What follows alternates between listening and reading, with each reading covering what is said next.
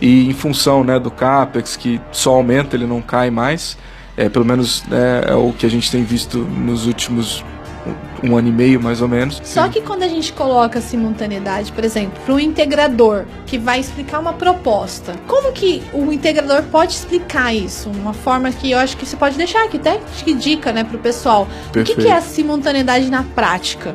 Só que uma coisa que eu coloco pro pessoal é que o ideal é que você consiga já o parecer de acesso antes. Porque imagina o seguinte, dá um problema lá, processo, e aí a distribuidora fala que você tem que reiniciar. Aí você vai entrar na nova regra e tal, vai gerar uma confusão.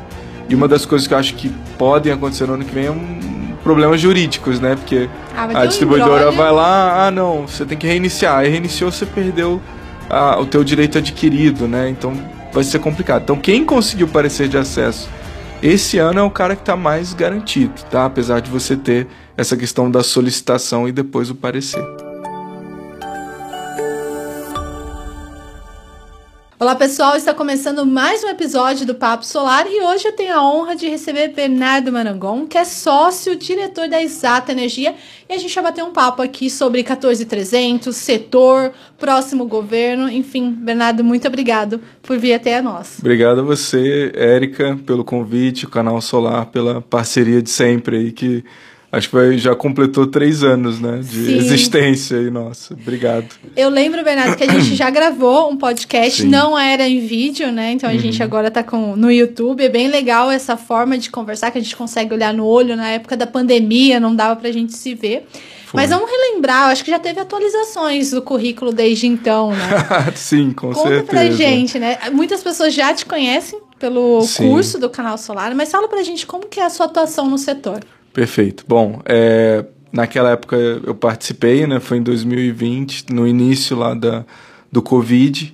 É, acho que é até legal contar essa história, porque foi um momento que eu fiquei bastante é, preocupado, né? Como que a empresa ia evoluir. A, a gente começou Exata, foi em 2019, e logo que a gente sentiu, né, que ia fazer o ramp-up ali inicial de crescimento, veio o Covid.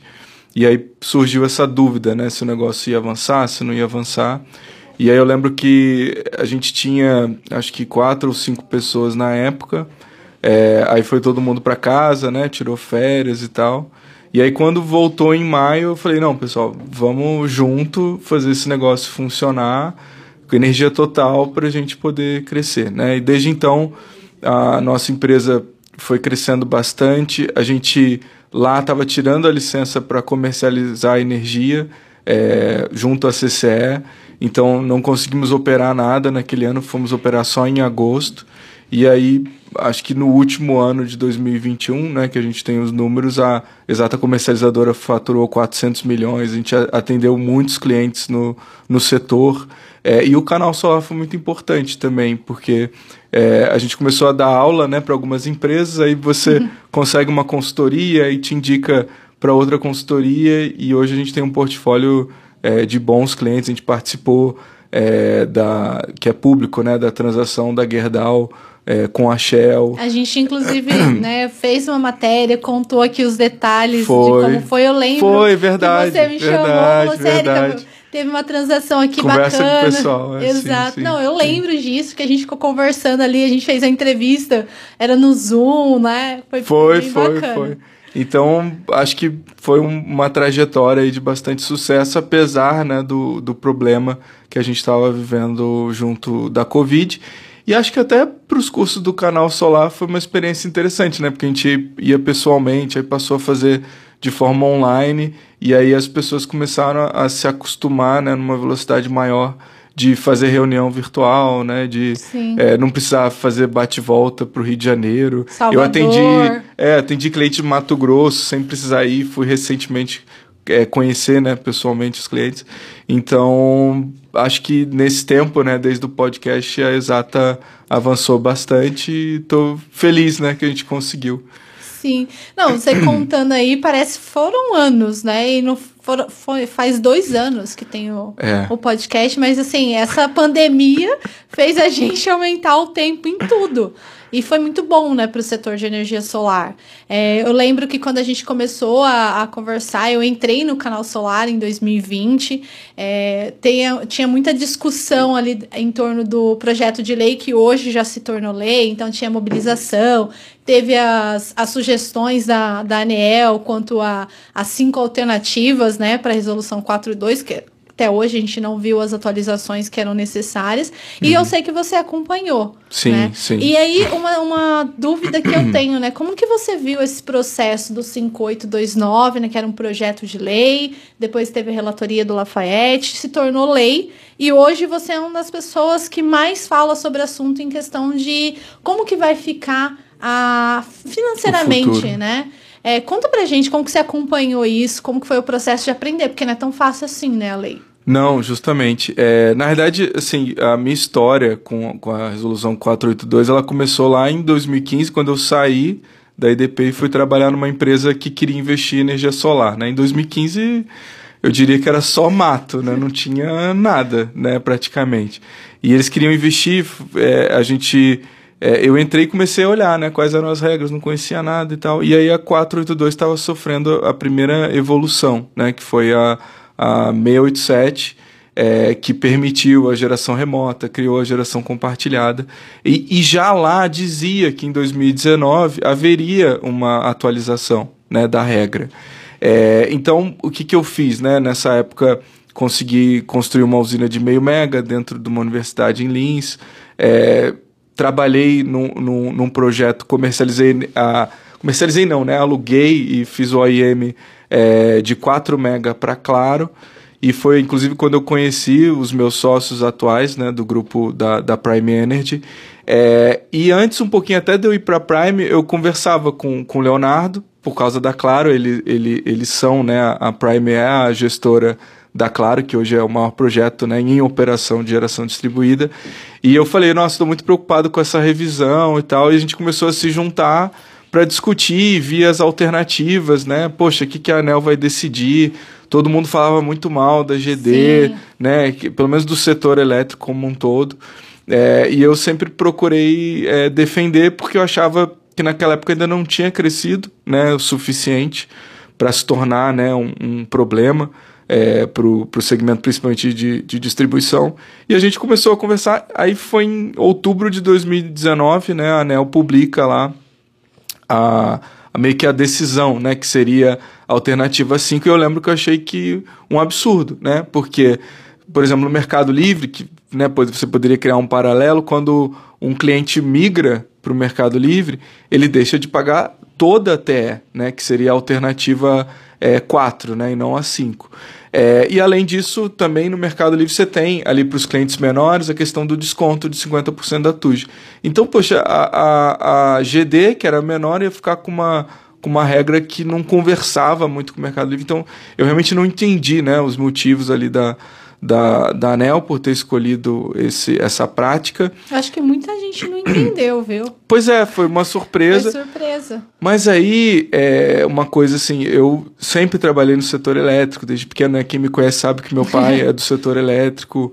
É, então, eu nunca tinha visto a mobilização que ocorreu depois é, que a regra que a ANEL soltou foi, foi definida, né? Então, acho que essa mobilização que aconteceu foi muito importante porque deixou de ser uma coisa do setor que ninguém sabia, né? Você fala dos e capacetes amarelos. Isso, os capacetes ah. amarelos, as próprias associações, né, que foram lá discutir. Com...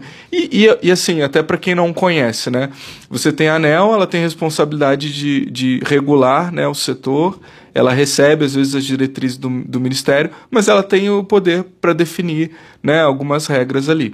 E aí, como a ANEL decidiu aquilo, o único caminho que você tinha era ir para o Congresso. Isso era uma coisa que eu falava na época. Cara, não adianta você ficar fazendo reunião com a ANEL para falar, discutir tecnicamente se a discussão já ocorreu, né? A gente passou 2018, 2019 discutindo com a ANEL, apresentando lá as propostas e ela sai com aquele resultado. Então, é, você só tem, né, como, como alternativa recorrer ao Congresso, porque aí se torna um negócio é, uma lei que é mais forte, né? E aí depois, inclusive é o processo, né? A lei foi aprovada, a ANEL agora está regulamentando a lei que é é, o, o, o, trabalho de detalhar né, as regras. Como é, vai ser feito. Exatamente, as aplicações e tal.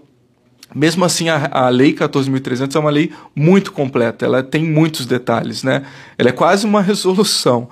Então, é, ali ficou pouca coisa, talvez, para a ANEL definir, regulamentar, mas ficaram coisas super importantes, né? Que é o que vai acontecer depois de 29 e assim por diante.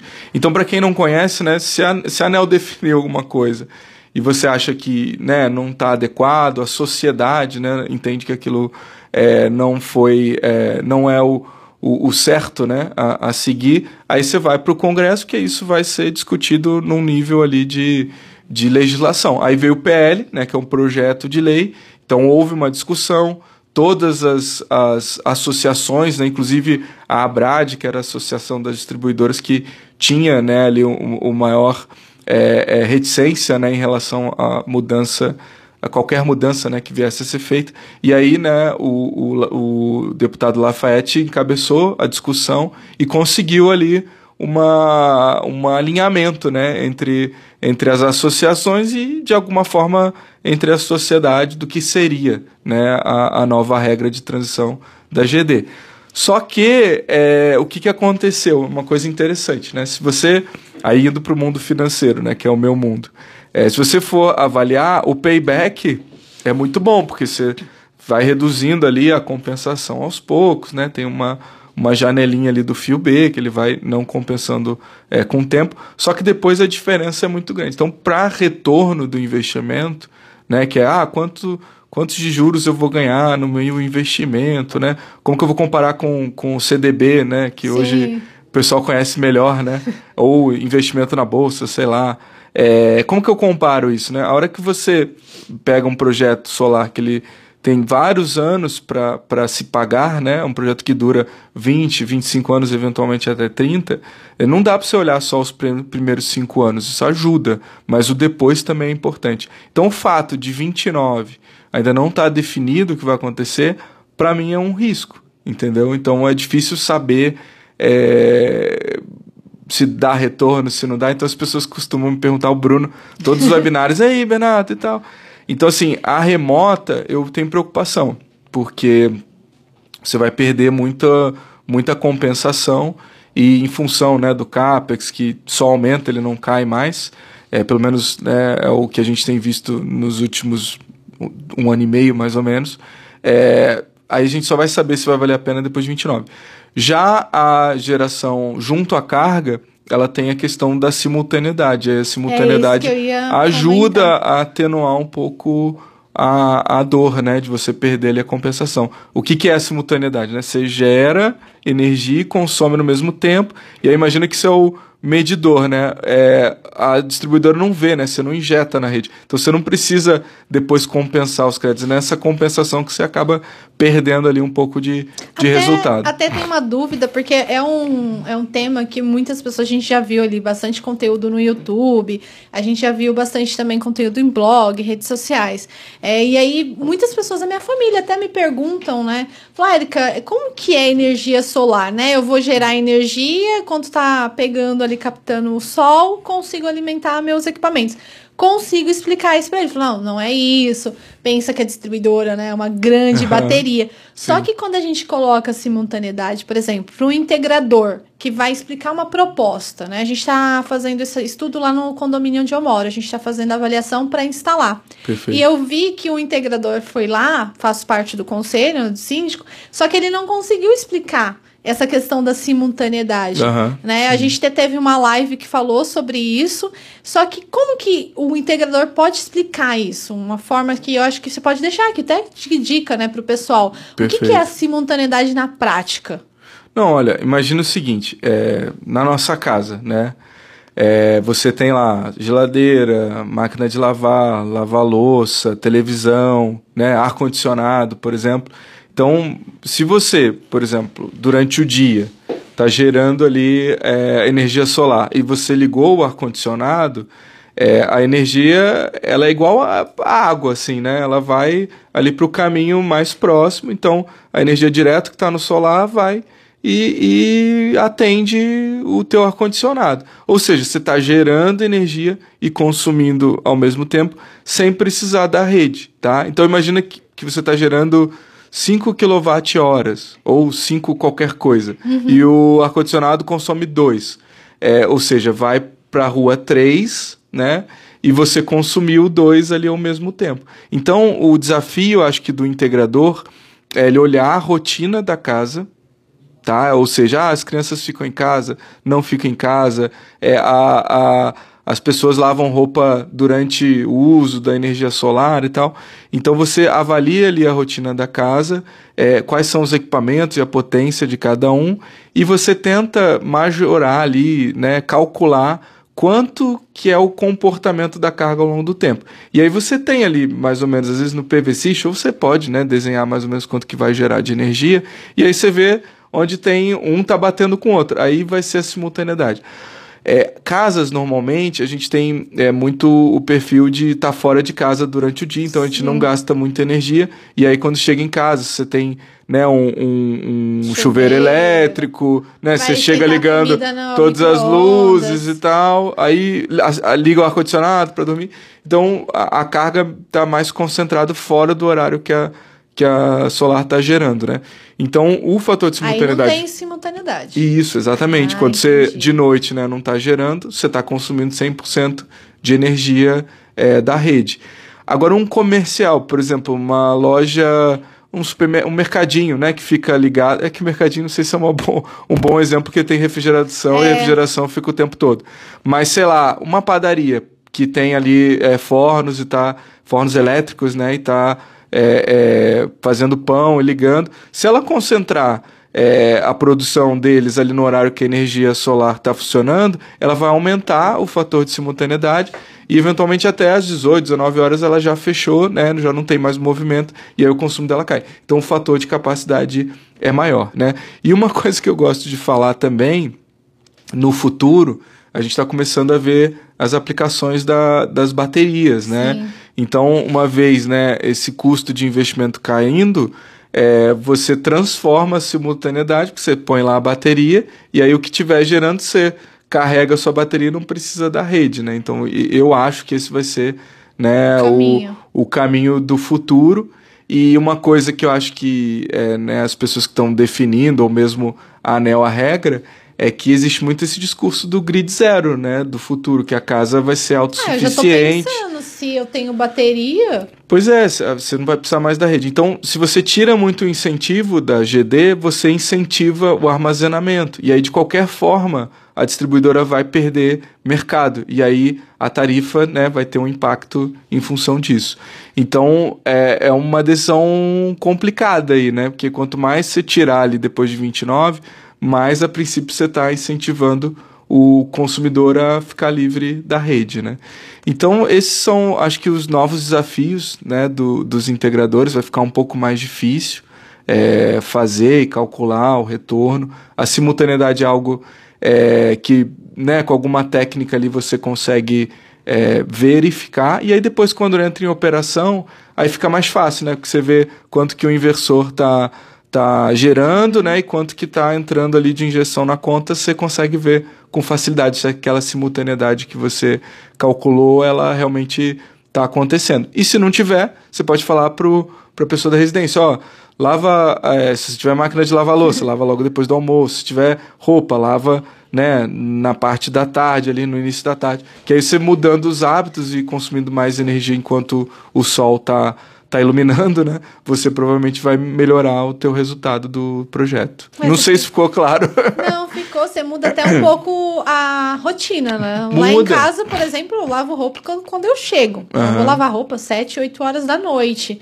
Um dia, um sonho é ter conexão com a Alexa, uma máquina super. Manda lavar, já chega em casa. Mas a sua máquina não tem o, não, não o tem. timer lá? Não, Puxa vida. Minha máquina é antiga. É, ah, então. Ela é já quase da família. entendi, entendi. É, hoje em dia, as máquinas né, mais novas todas têm um timerzinho, você pode colocar lá a hora que você quer que é. é. Não, que... ela até. Ela tem um nome, né? Ela chama Godofredo a máquina. Uhum. E ela até queimou o painel. E aí o rapaz foi em casa e falou: ah, pensando em comprar uma máquina. e ele mesmo falou: não compra, porque essa máquina antiga é essa máquina antiga que, que, tipo, se ela queimar um fusível, alguma coisa ou outra, é mais fácil. Porque Entendi. as máquinas atuais têm um problema maior. Oh, mas as máquinas antigas gastam mais energia, hein? É. Não sei se é um bom negócio, não. Também gastam mais água, né? tem economia de água. É. Não tem que se pensar. Pense nisso. Verdade. Mas, ô Bernardo, quando a gente fala de 14300, eu conversando ainda com alguns integradores, eles têm dificuldade, por exemplo, na entender a solicitação do parecer. Né? A gente teve certo. algumas nomenclaturas que foram mudadas, aí a gente teve resolução 1000, mudou algumas coisas também, acho que até melhorou a forma como as distribuidoras devem atender. Mas voltando aqui na solicitação, é, muitas pessoas têm dúvida, né? Eu tenho um projeto, estou fazendo lá na minha casa um sistema. Qual que é a data limite que a gente pode, olha, até tal dia eu consigo as regras atuais tá para garantir isso. Uhum. O que, que é esse, essa solicitação? É eu ir lá só protocolar, eu já apresentar a documentação? É, na realidade, assim, tem também diferenças do processo da micro e da mini, né? Mas só voltando um pouquinho, por que dessa data, né? Porque é, a gente tem um período de transição da Lei 14.300. O período de transição é de 12 meses da publicação da lei. A que lei foi, foi publicada seis, 7, sete. 7 ou 6 de janeiro, agora eu não estou com o número certinho, mas acho que foi 6, se eu não me engano. 6 de janeiro de 2022. Então, em 7 de janeiro de 2022, se você entrar com um pedido né, novo, numa nova instalação, você já vai estar dentro das regras da 14.300. Agora, se você pedir no dia 5, né, a entrada, que é aquele, a primeira o primeiro passo ali, né, de, de pedir a solicitação para distribuidora, você, né, se conseguir se conectar é, num prazo ali de quatro meses, você está dentro é, da lei atual, tá? E a mini geração é um pouquinho diferente, porque você tem né, o processo de solicitação de acesso, e esse processo de solicitação de acesso já é válido, e depois você entra com o pedido do parecer. Aí depois que sai o parecer, você tem 12 meses ainda para entrar em operação.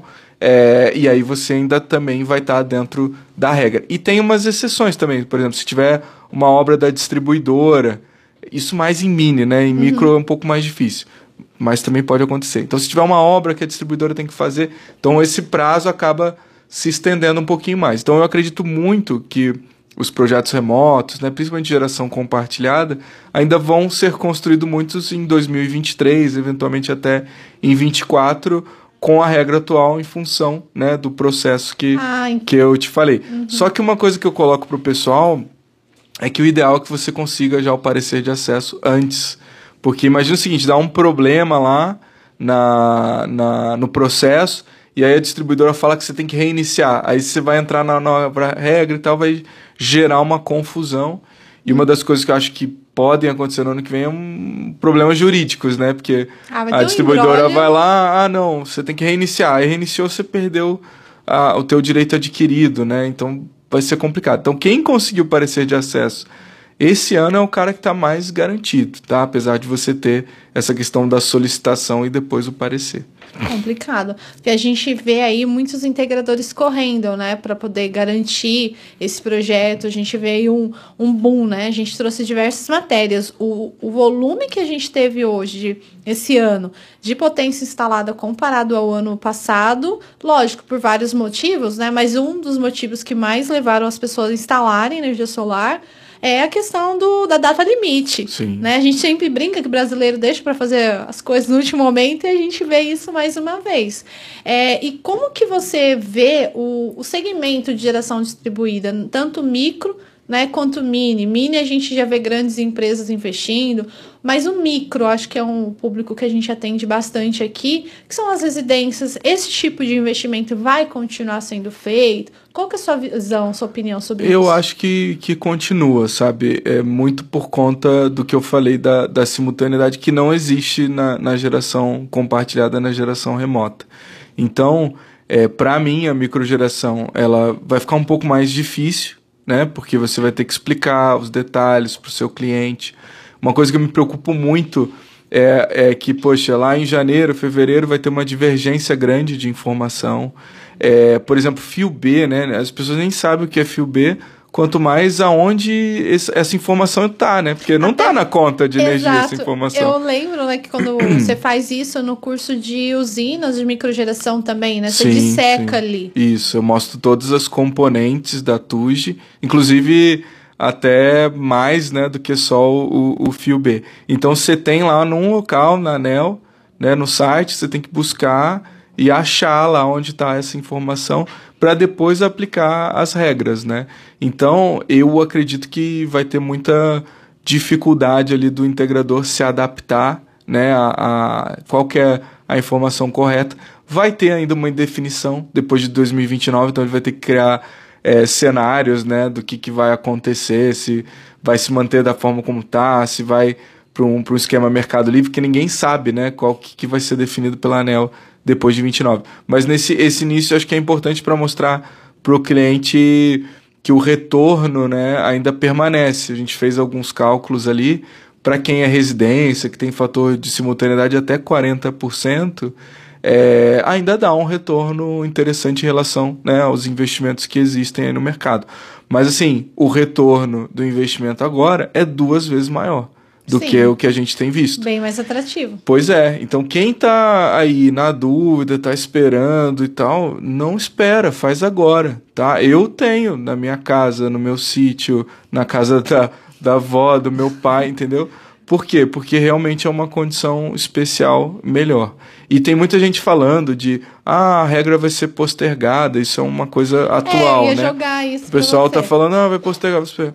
Olha, eu não, não esperaria isso tá? Eu acho que, óbvio, né, vale a pena, né, tentar, tentar postergar, mas na conjuntura atual, né, de congresso, de transição de presidência, você conseguir, é, eu acho muito difícil. Então, contar com isso, eu, eu realmente não contaria. Eu colocaria no mundo dos investimentos, a gente né, tem um cenário base. Para mim, o cenário base, olha, não vai acontecer essa postergação. Se acontecer, é um upside que a gente chama, né? Um, é uma, uma surpresa boa, tá? Uhum. Então não fique esperando, né? Mostre para os seus clientes, olha, vai mudar muito. A gente tem dois meses, né?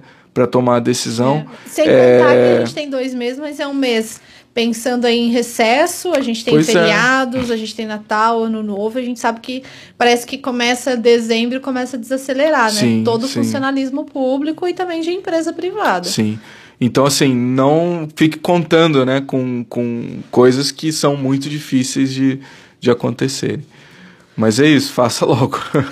é, eu ia, eu ia jogar isso porque a gente soltou recentemente uma matéria que fala, né, que o deputado Celso Somano, que é vice-presidente da Comissão de Defesa do Consumidor, ele fez uma audiência pública, se não estou enganado, em junho, que tiveram né, relatos de pessoas reclamando que as distribuidoras estavam dificultando, ah, colocando uhum. empecilhos, obstáculos. A gente também recebeu várias é, reportagens aqui, várias informações dos nossos leitores falando sobre isso. Você tem, você viu isso daí? Para mim sempre foi assim, nunca não tem nada de diferente, né?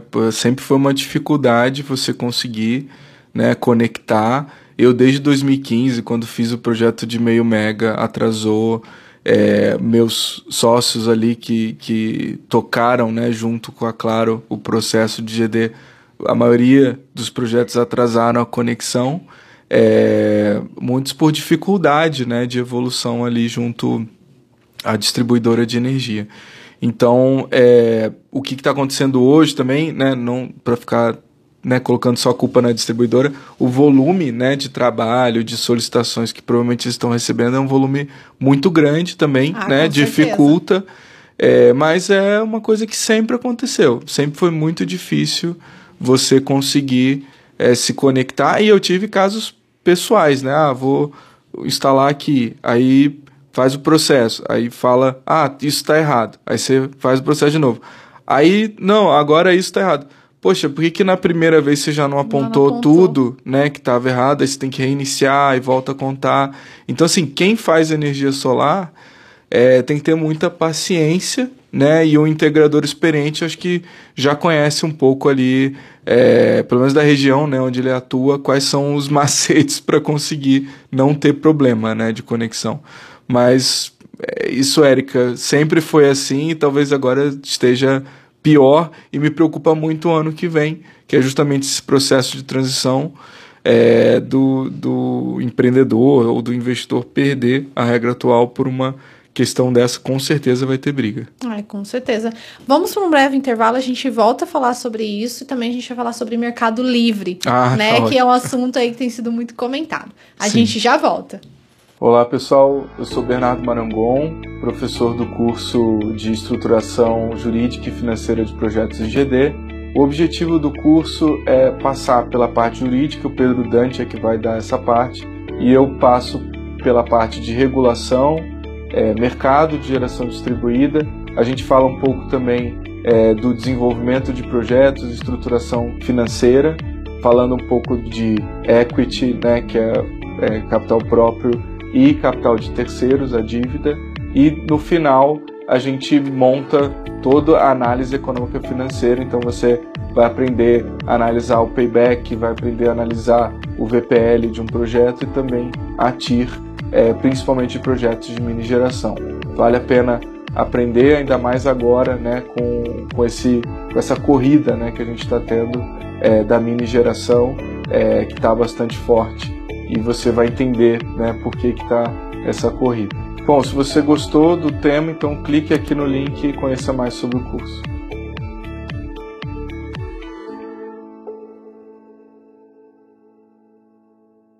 Olá pessoal, a gente está de volta e a gente conversando aqui nos bastidores, na verdade a gente lembrou que vai ter o aulão agora de micro, a gente falou bastante de microgeração, como vai ficar. E explica pra gente, fala um pouquinho desse aulão que vai acontecer dia 10, é isso? Isso, 10 de novembro de 2022, né? Às vezes o pessoal tá assistindo depois, eu, eu vejo isso nos podcasts que eu assisto.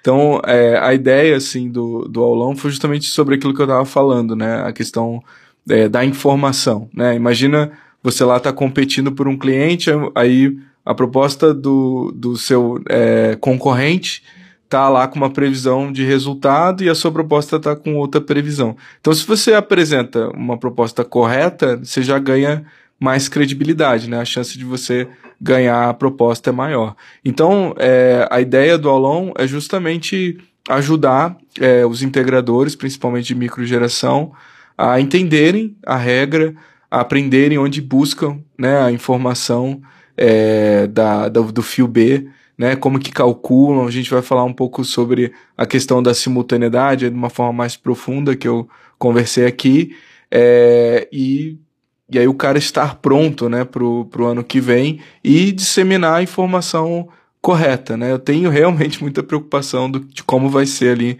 em janeiro, é, e o meu medo é o seguinte, as pessoas comprarem, né, a Solar achando que vão ter um determinado resultado, e aí, a cada ano vai perdendo resultado, e aí, ah, essa placa solar é uma porcaria, o setor solar é horrível, o equipamento Verdade. não funciona e tal. Então, poxa, é um setor que é muito bom, né? Tem pessoas é, é, sérias, né, trabalhando.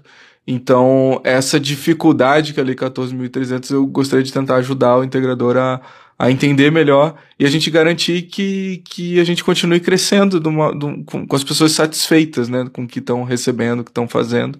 É, e essa, poxa, essa liberdade, né, de você gerar a própria energia, isso é sensacional, né? Eu, quando entrei no setor elétrico, só tinha empresas gigantes, enormes, né? Você não, não tinha que pagar lá a conta do jeito que ela vinha, né? Vinha aumentos absurdos, você não tinha o que fazer. E agora você tem, né, algum tipo de alternativa é, para isso que é o aulão, né? Tentar disseminar essa, essa informação. A gente tentou, inclusive, é, reduzir ao máximo o preço né, é, da, do custo é, para realmente lotar, né? Para ter muita gente ali aprendendo e tentando, inclusive, disseminar esse conhecimento, passar para os integradores que são amigos, né? A gente sabe que tem uma, uma comunidade bem bacana, né? E a ideia é a gente entregar lá uma planilha para ele aprender a, a fazer e eu estou tentando preparar, em parceria com uma empresa, é, uma plataforma para as pessoas conseguirem fazer de todas as distribuidoras, ter lá a informação do fio B. Mas a verdade é que eu acho que a gente só aprende, né? Pelo menos eu sou assim, quando a gente sabe o que está acontecendo por trás, né? Do, do negócio. Então o aulão é realmente para dissecar e ensinar todo mundo a fazer por si só. Eu maravilhoso. E, e você falou uma coisa que eu também me preocupo, né? Que é a questão da disseminação de informação incorreta. Uhum. Né? A gente aqui da equipe do jornalismo do canal Solar, a gente preza muito por essa questão, né? É um dos nossos valores, a questão de ser imparcial e também a verdade trazer. E eu vejo muitos veículos, né, é, infelizmente, que não conseguem compreender o que é um sistema de energia solar. Né? A gente vê aí vários, várias emissoras trazendo reportagens. É, temos que agradecer porque muita visibilidade se deu ao setor por conta dessas reportagens, mas que às vezes o cunho fica. O recorte que é dado não é tão transparente, né? Não, não ouve todos os pares, todas as pessoas que participam.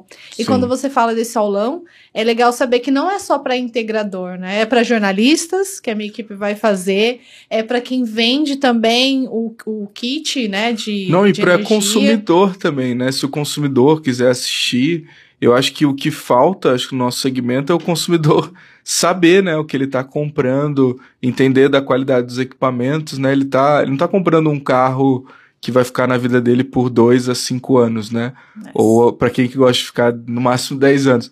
Ele está comprando equipamento que vai estar tá no telhado dele por 20 anos, 25 anos. Então, poxa, um consumidor que só sabe receber uma proposta e olhar preço, ele está não está bem informado, né? E aí essa mudança o consumidor precisa também entender, né, o que está acontecendo, inclusive para tomar eventualmente a decisão agora, né? Ainda está em tempo dele resolver investir é, no negócio. Então o consumidor também que quiser fazer aula, a aula é para ele. Você não precisa. É, a ideia é fazer o mais simples possível e, e, ele vai ter lá na cara dele o resultado, né? É, se ele fizer agora ou se fizer depois. E mesmo se fizer depois, ainda vai, vai valer a pena, com certeza, para microgeração, como eu já disse. É. E a gente não falou de mini geração, né? A gente falou bastante de microgeração, que Sim. tem regras diferentes aí na transição, de acordo com a 14300. Como que você vê a mini geração para os próximos anos, né? As suas particularidades? Olha, é, a, a lei, né, só indo no detalhe, ela, ela acaba dividindo um pouquinho mais, né? A gente tem a micro, são projetos menores de 75 kW e a mini são de 75 a 5 e passa a ser 75 a 3. Com relação às regras de é, compensação, tem mais um intervalo, que são os projetos menores do que 500 kW e maiores do que 500 kW. Então, os maiores que 500 kW, que para mim são os mais comuns é, na mini geração, as fazendas solares, né? É, por meio do, do alto consumo remoto, da geração compartilhada, esses provavelmente vão ser os maiores prejudicados, né? Por quê? Primeiro porque não existe simultaneidade, ele precisa da rede é, para né, distribuir a energia que ele que ele está gerando. Então você perde ali um, um atenuador é, do resultado. É, outra coisa é que a compensação também é mais pesada para ele, né? Ele Lá no 2023 ele já não vai compensar 100% do fio B, 40% do fio A e dois encargos que são bem pequenininhos, né? Que é a tarifa de fiscalização do sistema de energia elétrica, que está relacionada à ANEL, e os recursos de pesquisa e desenvolvimento, que é pouca coisa. Então ele vai ter uma perda muito grande de receita e a gente ainda segue é, sem saber o que vai acontecer depois de 29. Então, o que está acontecendo nesse segmento da mini geração? Uma corrida muito forte, né? muitos pareceres de acesso, é, desenvolvedores, empresas que investem nesse negócio. É, hoje a gente não tem tanto cliente de grande porte, né? Eu tô, falei aqui da Claro, mas é, teve Vivo, Pague Menos, é, vários grandes, né, os bancos Itaú, Santander, Banco do Brasil, enfim, todos esses fizeram né, energia solar.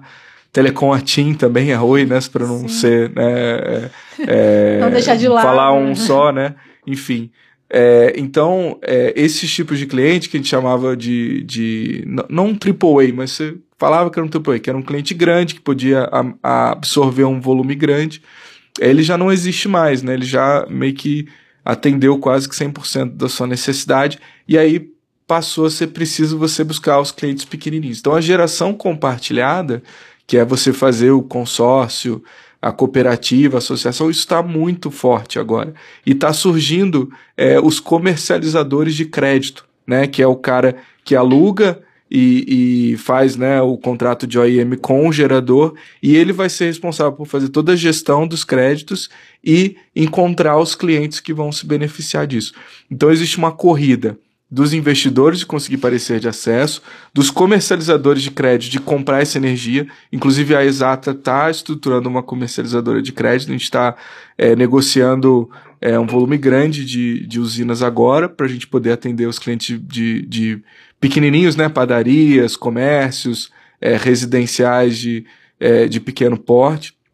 Então, é, para quem fala, né, a energia solar é só para quem tem capital, na realidade não. Agora com a geração compartilhada você vai poder, né, ter um benefício, um desconto em relação à sua conta é, por meio da geração compartilhada. E aí o que, que eu acho, né? Você falou um pouquinho também, ah, vamos falar do Mercado Livre. Mas assim, é, esse 23 e 24, esses projetos vão entrando em operação, as, as comercializadoras de crédito vão estruturando né, suas operações e conseguindo os clientes que vão ter o benefício da GD. É, e aí a gente já tem a, a, o começo da abertura do mercado, né? Em 24 é, vai ter a abertura da média tensão e tem agora uma discussão do, do, do Ministério de abrir em 26 os CNPJs e em 28 é, as residências. Então, você vai ter né, um ramp-up ali de geração compartilhada, daqui a pouco vai a, o pessoal vai começar a entrar no Mercado Livre também. Então, é, acho que vai ter uma transição interessante aí, né, entre a GD e o Mercado Livre.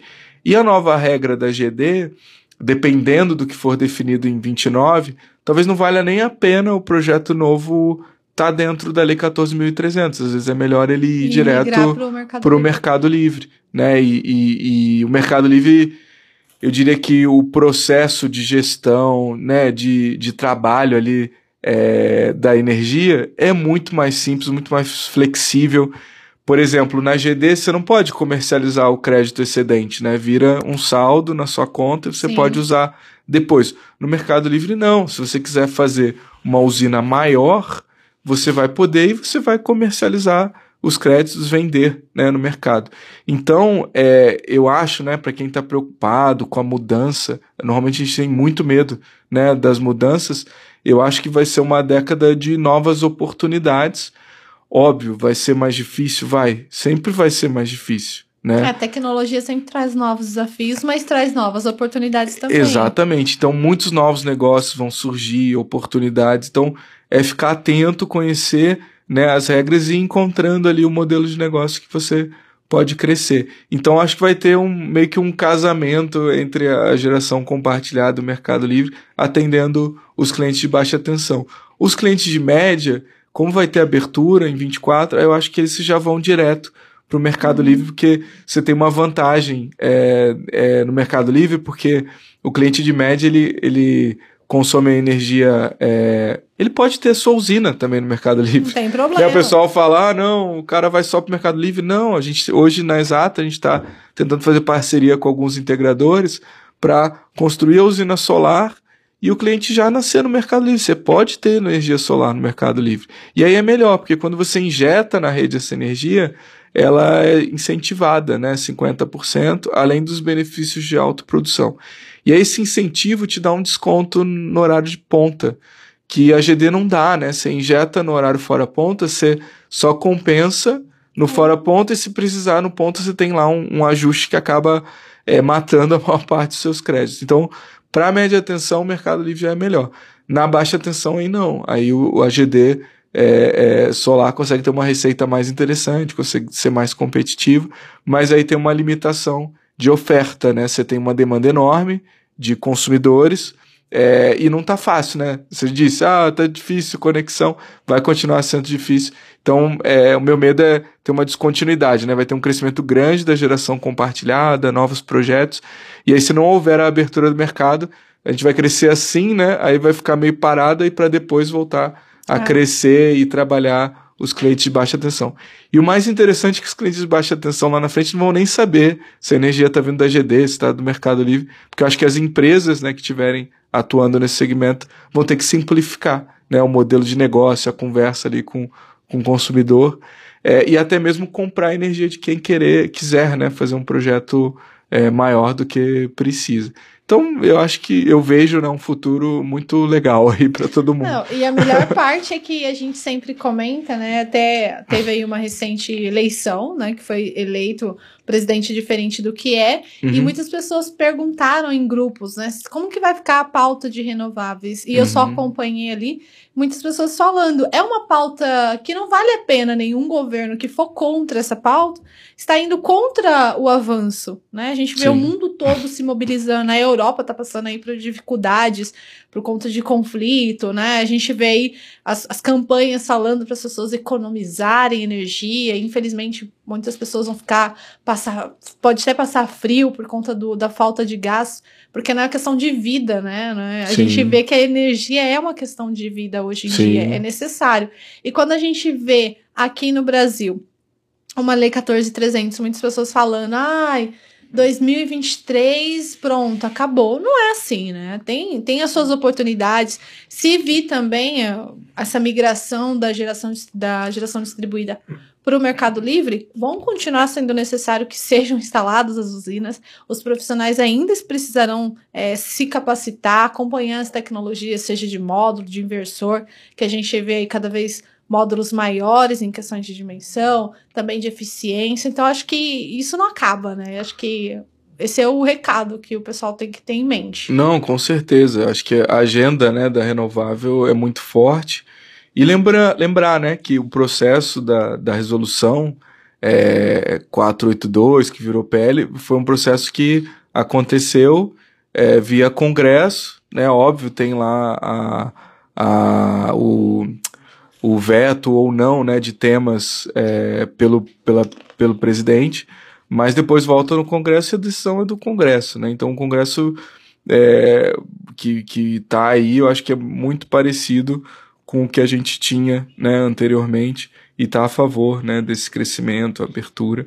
É, então, acho eu né, que o nosso setor já está menos dependente é, da parte pública, né? A gente consegue se adaptar e crescer, encontrar nossos caminhos, discutindo também, mostrando, ó, isso é melhor para o Brasil, isso gera mais emprego, isso gera mais oportunidade, e eu acho que, é, espero, né, que os políticos estejam mais conscientes, mas acho eu que a população hoje está muito mais é, é, consciente e cobrando, né, e pedindo o que acha que é certo e decidindo ali de forma ativa, é, porque quem faz o governo são as pessoas, né? não são os políticos. Então Exato. hoje a gente consegue se mobilizar, consegue pedir, consegue ser né, representado pelas associações. Então esse diálogo acho que permanece. E aí é trabalhar, né? Se vier uma coisa que não faz sentido, a gente tem que ir lá, brigar e mostrar que qual caminho que a sociedade gostaria de seguir. Eu, eu sou otimista, não gosto de ser pessimista, não. Ah, que bom. Eu só vou acompanhando e vou reportando. Mas é bom ouvir esse, esse seu comentário de otimismo, né? Pra gente ver um, um, um, ano que a gente passou tantas, tantas coisas nos últimos anos, pandemia, é, dificuldade. Mas voltando à parte de, da 14300, é um ponto que muitas pessoas falam, né? Você falou, olha, quem puder faça agora, solicite agora, mas a gente também tem visto que uma dificuldade para conseguir a instalação de um sistema é o financiamento. Uhum. É uma facilitação, porque às vezes você não tem o um capital ali total para fazer o investimento, senão seria o melhor dos mundos, né? Pagar à vista.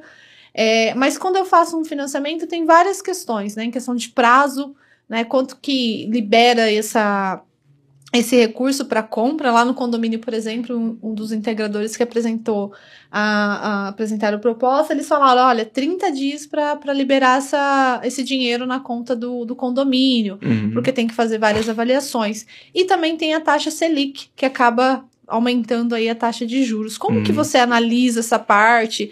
É, tem algum caminho que dá para melhorar? Qual que é a sua, sua opinião? Não, eu, eu acho o seguinte, né? Eu, eu tenho ouvido muitos colegas aí de distribuidoras de equipamentos, integradores também, e eles disseram que a pena, né, desse ano foi justamente a taxa de juros que cresceu muito, né? Então, para quem, por que, né, que ela tá tão alta?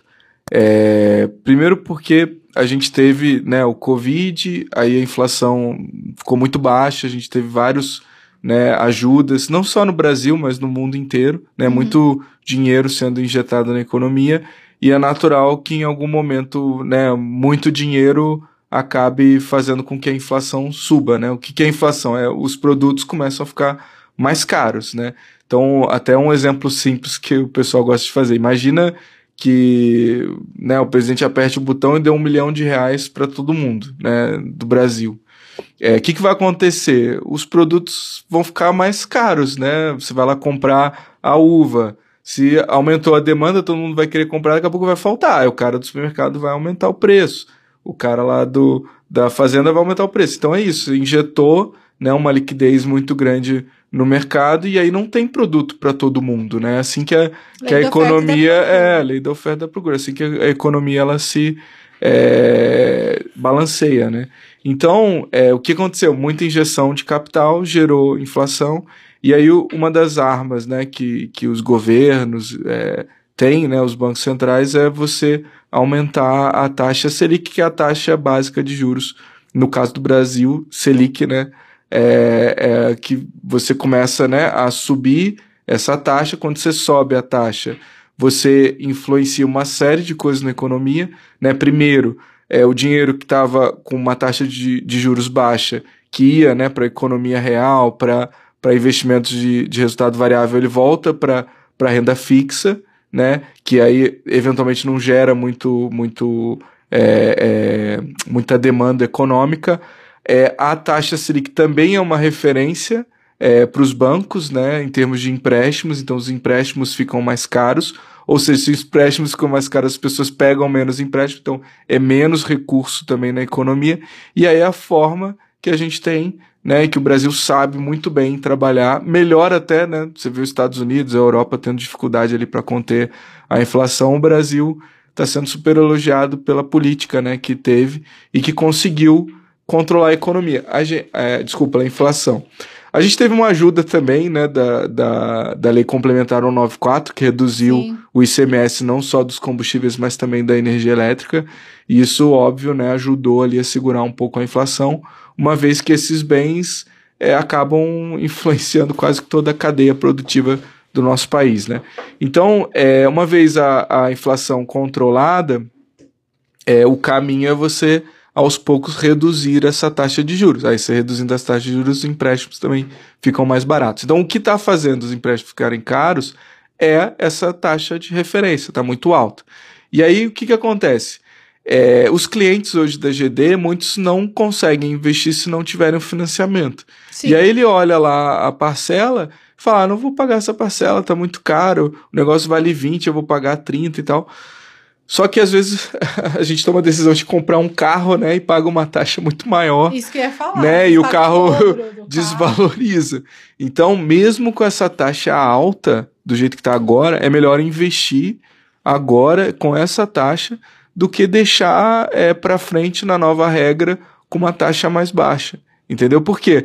Porque o seu financiamento vai durar cinco anos ou 6 ou 12, né? Tem alguns empréstimos aí que são mais longos, só que seu projeto vai durar 25, entendeu? Então, é, a dificuldade, às vezes, que, que o brasileiro é, tem é de não pensar no longo prazo.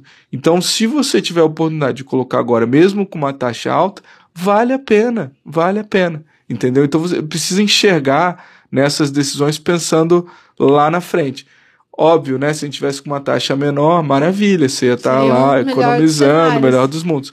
Mas é, acho que esse momento de desafios é que a gente vê quem sabe e quem não sabe fazer as contas, né? Então tem que olhar lá, ver, pô, vale a pena eu pagar, daqui a pouco isso acaba, eu vou ter minha conta zerada por um longo tempo. E aí lá na frente não, né? Minha conta não vai zerar. Na verdade, ela vai, a, a da distribuidora vai começar a subir, porque você vai estar. É, tá, vai o... deixar de compensar, né? É, o... E uma coisa que a gente não controla, que, por exemplo, a gente não sabe como que vai ser os aumentos de energia nos próximos sim, anos, né? Sim. É, a gente não sabe como que vai ser essa questão climática que a gente acompanha em diversos estudos falando sobre o impacto que tem é, você não ter um consumo consciente. É, tem muitas coisas que podem acontecer, né? Sim, Lógico, sim. coisas boas, mas também a gente tem, tem sempre que estar preparado. É, temos um exemplo recente, né? No, em outubro do ano passado, mais ou menos um ano atrás, a gente estava com medo de racionamento. Exato. Né? Bandeira vermelha, escassez Não, uma hídrica. Bandeira chamada é um aumento absurdo e tal, todas as térmicas ligadas. Então, é, tivemos um período úmido excelente, os reservatórios estão né, altíssimos e o preço da energia está muito baixo. Será que isso vai permanecer no longo prazo? Ninguém sabe responder, Ninguém, né? né? Porque tá difícil hoje você saber qual que vai ser o comportamento é, climático, né? Mas o fato é que hoje as condições é, é de preço baixo, pode ser que se mantenha, vai depender muito do, do resultado dos períodos úmidos que vem pela frente. Mas você vê, né? A gente saiu do céu, né? aliás, do inferno, que era quase um racionamento, para o céu, um preço super baixo. Agora, quem, quem, quem sabe, né? Isso não vai se reverter, né? A é gente um vai ter. ciclo, né? É, a gente vai ter um problema é, é, lá na frente de preço alto e que provavelmente acaba influenciando a tarifa de energia. Não, e, e- pensando agora em uma questão mais macro, né? A gente pode sofrer também interferências é, externas, né, de outros países. É, eu tenho visto bastante pessoal falar, não sei se você acompanha, mas eu acho que sim, porque Ah. eu te conhecendo, eu sei que você deve acompanhar, que é a, a questão da emissão de carbono, né? Os créditos de carbono.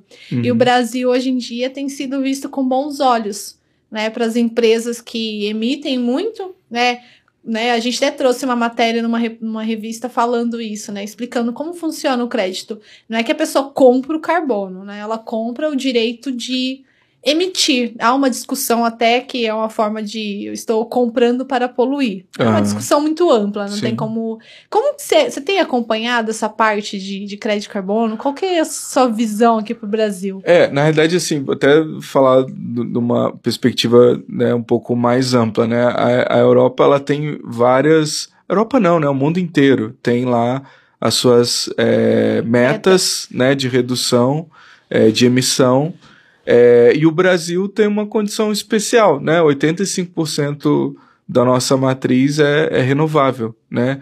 Sim. Então, poxa, isso já nos coloca num, num, num outro patamar. E a gente sim, né, lá no, no nosso grupo tem buscado mais informação sobre certificado. A gente já tem uma certificação que a gente dá para os nossos clientes, os Legal. clientes da Prime, é, que vem da, da associação do pessoal Suco Acoeiro, né, que a, a, a biomassa de bagaço de cana é uma energia renovável. É, e a gente emitiu o nosso primeiro IREC recentemente, que é né, também um certificado de energia.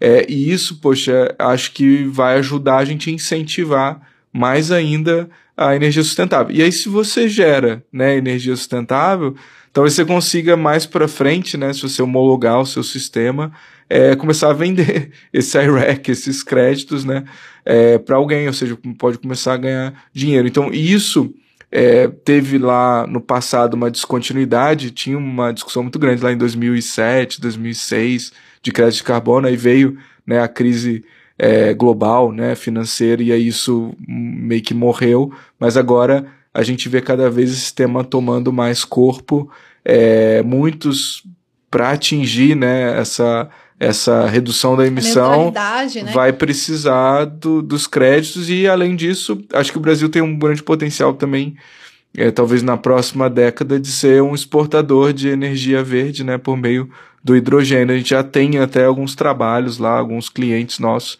que a gente está estudando unidade de hidrogênio então é, poxa o Brasil é sempre assim, né? A gente fica, Sim. agora ele vai decolar, agora Não, ele vai e tal. certo, agora agora vai vai, né? A gente fica sempre esperando. Mas eu sempre acredito que isso vai acontecer, eu, tá? Eu faço parte Então eu olho assim pro futuro e falo, meu Deus do céu, graças a Deus Tem eu nasci tudo, no né? Brasil, né? Europa com guerra, com problema de energia que tá Frio, que sobrando. imagina, né, a pessoa que- que... não tem um gás pra aquecer ali. Gente, imagina tomar banho gelado. É, então, aqui a gente tem tudo, cara. Tem energia, tem comida, é o celeiro aí do, do mundo. Poxa, é, eu, eu sou muito otimista. Acho que essa década de 20 vai ser muito especial, de 30, e para o nosso setor, mais ainda, porque a gente é referência mundial em termos de, de renováveis, né? Então, acho que aqui vai virar, a- além de um celeiro né, de, de alimentação, a gente pode virar um celeiro energético também, né? Porque É, através da geração elétrica começar a exportar esse verde é, para fora. Eu acredito muito nisso. É, eu vejo muito isso. Até durante a Intersolar, eu, eu, tive a oportunidade de participar de um evento da Noruega, uhum. que foi realizado um dia anterior, né? Que eu participei do Congresso das Mulheres, no mesmo local. E eles têm muito interesse, né, de, de investir aqui no Brasil, de incentivar, de dar recursos. A gente vê ali a participação do Brasil na COP também, como que é importante é, cada vez mais. Você falou do, do hidrogênio verde, a gente até fez, né, na nossa revista é, o jornalista Henrique Rain trouxe a matéria, ele fez a entrevista ali com o governo do Ceará, uhum. que tem né, um projeto para se tornar hub de, de, hidrogênio verde no Brasil, por conta ali das particularidades da região. E eu vejo assim, assim como você também sou muito otimista, penso muito nas baterias, uhum. na integração com, com a mobilidade elétrica. Eu acho que vai, energia sempre vai ser necessária, né? Sim, de qualquer forma. Então, acho que se a gente puder ir de uma energia limpa, sustentável, é a melhor saída, né? Porque pra gente continuar aqui. Não, eu acredito muito na substituição, né, do, do, dos combustíveis fósseis pela energia elétrica verde, né? Você criando combustível com a origem, né, da energia elétrica. Então, imagina o mercado de combustíveis como ele é grande, né? Se a gente é, começa a virar isso para energia elétrica, pô, só tem é, chance do negócio explodir, né, em termos de oportunidade. Assim como foi a Solar, eu tava é, vindo, né, aqui, conversei com alguns amigos e tal, e poxa, lá em 2015, quando eu entrei, putz, eu olhava, ah, esse negócio muito caro, retorno muito baixo, não vai dar certo. E aí, poxa, eu pude acompanhar esse crescimento absurdo, né, a quantidade de, de empregos que gerou, a quantidade de pessoas que entraram. É, eu lembro que as pessoas me perguntavam ah, o que, que você faz? Ah, eu mexo com energia elétrica. Ah, esse negócio do poste e tal. Hoje as pessoas perguntam, você mexe com energia solar? Eu falei, é, mexo, mexo sim e tal. Então, poxa, é um tema super popular e eu aposto muito do tema ficar mais popular ainda, ainda mais quando você puder gerar energia, quando você puder fazer armazenamento, ajudar a rede, né, que seria os, os smart grids. Sim. Então as pessoas olharem a energia também como um tipo de, de investimento, né, igual mercado financeiro, né, que ficou super popular Sim, é. e tal. Eu espero que um dia a energia elétrica também se torne popular dessa forma. Né? É, a gente aqui do Canal Solar tenta ajudar, contribuir de alguma Sim. forma por meio dos conteúdos, esse podcast, por exemplo. A gente tem vários vídeos no YouTube. É, quando eu entrei aqui, eu lembro né, que não tinha uma, uma, uma equipe de jornalismo né, que fazia investigações. Hoje a gente já tem assim como você falou, criação de empregos. Nesse local aqui, uhum. a gente tem nós dois conversando aqui, tem o pessoal aqui fazendo. Então, isso mostra como que tem um potencial enorme. Provavelmente você disse, a Exata, quando começou com quatro, cinco pessoas, hoje também já deve ter aumentado esse número. Sim. Então, graças a Deus, a gente está aqui num setor que tem todo esse potencial. E, infelizmente, a gente está partindo aqui para o encerramento. A gente tem aqui o Issan, que vai colocando ali, hoje contando com a ajuda da Serafim. Uhum. E, para a gente finalizar, Bernardo, eu sempre faço uma pergunta, né, para deixar aqui para os nossos ouvintes, telespectador. Qual que é o conselho, a mensagem que você deixa para quem está no setor de energia solar, seja para quem começou agora, seja para quem já está há muito tempo, já tem né, uma experiência, qual que é o recado? A sua câmera é essa, não é Tá bom, vou olhar pro, pro, pro olho aí do, dos tele, telespectadores. Agradeço, né, quem está assistindo, espero que tenham gostado da conversa. Agradeço, né, a Érica, o Issan também, né, por estarem aqui e me convidarem.